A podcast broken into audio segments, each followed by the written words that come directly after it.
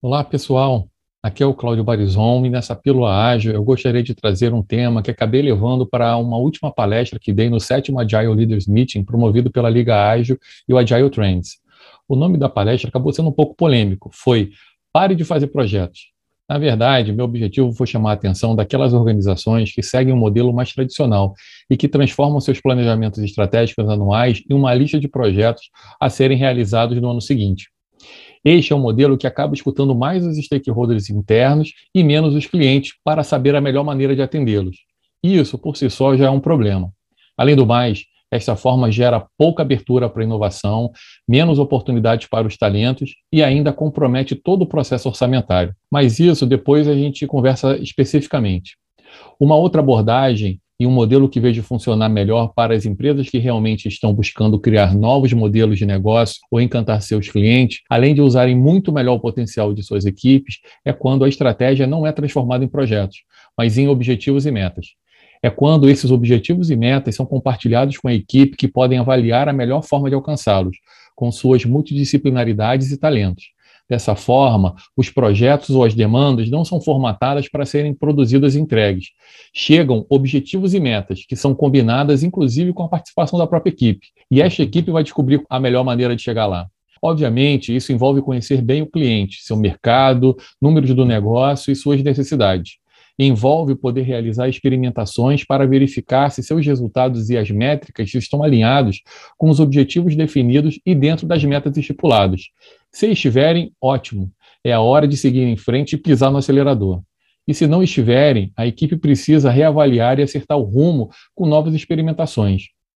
Estamos falando de equipes e empresas que aprendem e aprendem rápido, com experimentos, métricas e foco no cliente.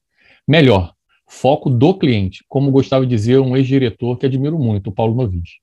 Isso não quer dizer que trabalhar assim seja uma garantia automática de sucesso, mas, por outro lado, muitas das empresas que tiveram um crescimento exponencial trabalham dessa forma.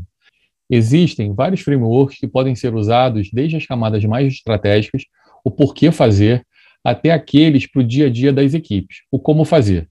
A cola para garantir que isso aconteça, no entanto, não são os projetos, é necessário entender bem o que tem que ser feito. E, na maioria das vezes, isso precisa ser descoberto ainda. Assim, essa cola para ligar o estratégico operacional são os objetivos e as metas traçadas para se buscar o resultado desejado. E esta cola pode ser conseguida através de algumas práticas para fazer isso funcionar bem. Uma delas que tem trabalhado com bastante sucesso são os OKRs, por exemplo. Mas, independentemente da prática, e apesar de ser um conceito bastante simples de se entender, não é fácil de se adotar. Trata-se de uma mudança de abordagem de mindset. Está aí a grande dificuldade em fazer isso funcionar. E é difícil mesmo. Ela pode esbarrar em várias barreiras, como uma cultura mais tradicional, uma estrutura organizacional mais hierárquica e dura, além da falta de patrocínio e envolvimento das lideranças. Mas, se houver disciplina para criar uma cadência, este é um processo que viabiliza um grande alinhamento da empresa e foco nos objetivos. A partir daí, é possível conseguir resultados muitas vezes surpreendentes. Bem, meu objetivo aqui foi reforçar esse ponto, pois tenho percebido isso como um problema nas empresas que tenho ido. Por mais que essa mudança de abordagem pareça óbvia e necessária, não vejo isso acontecer. Existe muita resistência em trabalhar dessa forma, por melhor que ela pareça ser.